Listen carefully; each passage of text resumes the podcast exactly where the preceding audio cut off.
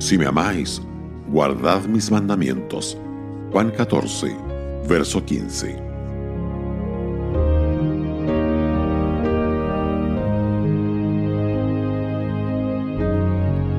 ¿Mandamientos en el Nuevo Testamento?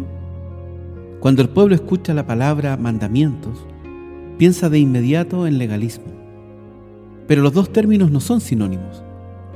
Nadie habló más de mandamientos que el Señor Jesús y sin embargo no hay nadie menos legalista que Él. ¿Qué es el legalismo? Aunque la palabra no se encuentra en el Nuevo Testamento, describe los esfuerzos incesantes de los hombres por ganar el favor de Dios. Básicamente, significa el intento de obtener la justificación o la santificación guardando la ley. Este es su verdadero significado. Pero hoy en día, la palabra se usa en un sentido más amplio para describir lo que se cree son reglas rígidas y moralistas. Se califica de legalista cualquier intento por clasificar ciertas prácticas como tabú.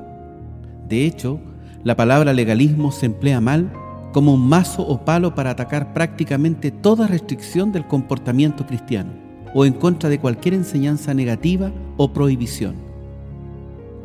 ¿Qué debe hacer entonces un cristiano para evitar los peligros asociados con el legalismo? En primer lugar, es verdad que un cristiano está libre de la ley, pero esto no significa que está sin ley. Está bajo la ley de Cristo y esto le obliga a vivir de acuerdo a la voluntad de Cristo y no conforme a sus deseos. En segundo lugar, debemos recordar que en el Nuevo Testamento abundan los mandamientos, incluyendo un número considerable de prohibiciones. La diferencia está en que estos mandamientos no se nos dan como ley, con una penalidad añadida, sino como instrucciones en justicia para el pueblo de Dios.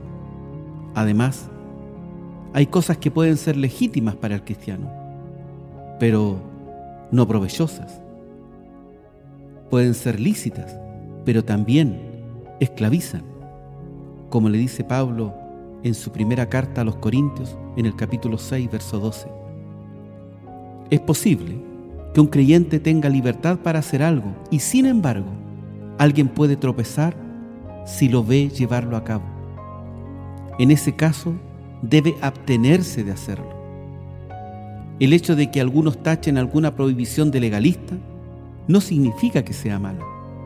La gente utiliza también la palabra puritano para denunciar ciertas normas de conducta, pero así demuestra su ignorancia, porque la conducta de los puritanos honraba a Cristo mucho más que la de muchos que los critican.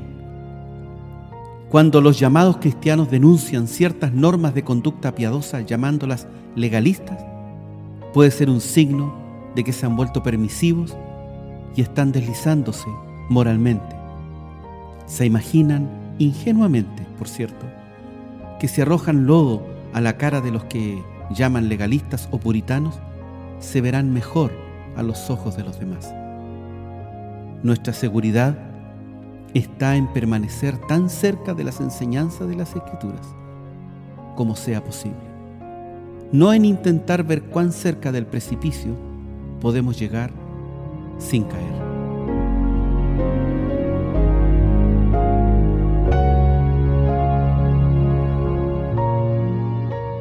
Radio Gracia y Paz, acompañándote cada día.